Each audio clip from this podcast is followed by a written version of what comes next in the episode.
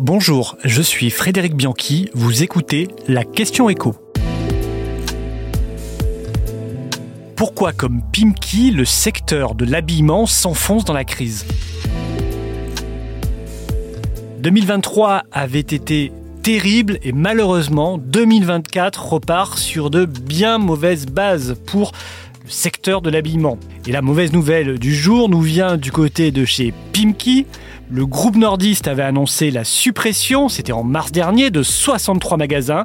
Ce seront finalement une centaine des boutiques qui vont tirer le rideau. 257 postes devaient être supprimés, eh bien ce seront finalement 239 de plus d'ici juillet. Et ça commence à sentir très bon pour cette enseigne, il faut le rappeler, créée en 1971 et qui a accompagné les mouvements de libération de la femme par exemple en ne proposant au début que des pantalons. Mais voilà, après s'être fortement développé depuis deux ans. C'est un magasin sur trois qui a disparu. On ne trouve par exemple plus de Pimki ni à Bordeaux, ni à Lille, ni même à Toulouse. Les salariés sont évidemment euh, très en colère, mais peut-on blâmer la direction? Il est toujours difficile de pointer des responsabilités, de chercher des coupables, surtout dans ce contexte de baisse de fréquentation de ce type de magasin, d'inflation et d'arbitrage des consommateurs. On le sait, depuis plusieurs mois, c'est le secteur du textile dans son ensemble qui est en très grande difficulté. On peut citer Minelli, Camailleux, Gap, André, San Marina. La liste est loin d'être exhaustive, mais si on regarde globalement, on voit qu'il n'y a pas que les magasins de détail, c'est toute la filière qui est dans l'impasse. Eh bien, on voit que dans le commerce de détail, on est à plus 51% de faillite dans le textile. Dans le commerce de gros, ceux qui fournissent les détaillants, on est à plus 74%.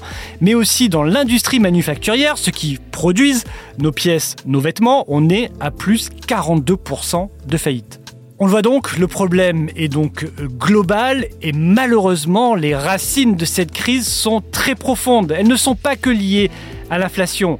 Les Français se sont détournés de ces enseignes de milieu de gamme voilà plusieurs années. D'abord parce que les besoins sont saturés. De nombreuses boutiques ont ouvert ces dernières décennies, nos placards débordent de vêtements et on a moins besoin d'acheter. La part de l'habillement dans le budget des ménages a d'ailleurs chuté de 15% en une décennie. Certains continuent à acheter, et pour certains beaucoup, ce sont les jeunes. Mais malheureusement, ils ont pris d'autres habitudes qui vont de la fast fashion comme Zara ou H&M à l'ultra fast fashion avec l'application chinoise Shein qui rencontre un très grand succès. On peut aussi citer la seconde main qui prend de plus en plus d'ampleur avec des sites et des applications comme ceux de Vinted. Dans ce nouveau paysage, des enseignes comme Camailleux, Nafnaf, Princesse Tamtam ou Pimki ne représentent plus grand-chose pour ces jeunes consommateurs. C'est un peu l'enseigne de maman dans laquelle on n'a plus trop envie d'aller. Pourtant, certaines marques semblent faire de la résistance et sont en très grande forme pour certaines. Elles ont pris des positionnements très forts. Prenez Primark par exemple. On se souvient des images de cohue lors de l'ouverture de leur dernier magasin à Grenoble. Ces images ont fait le tour du web. Mais on est là dans un concept bien ciblé par les consommateurs. C'est de l'hypermarché ultra discount. On habille toute la famille avec seulement 100 euros.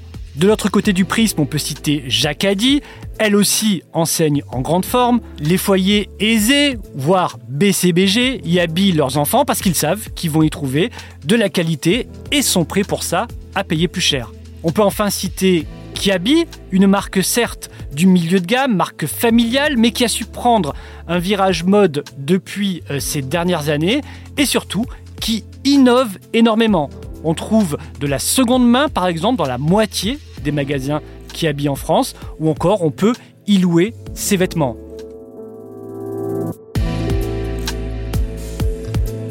Merci d'avoir écouté la Question Écho, le podcast quotidien pour répondre à toutes les questions que vous vous posez sur l'actualité économique. Abonnez-vous sur votre plateforme d'écoute pour ne rien manquer.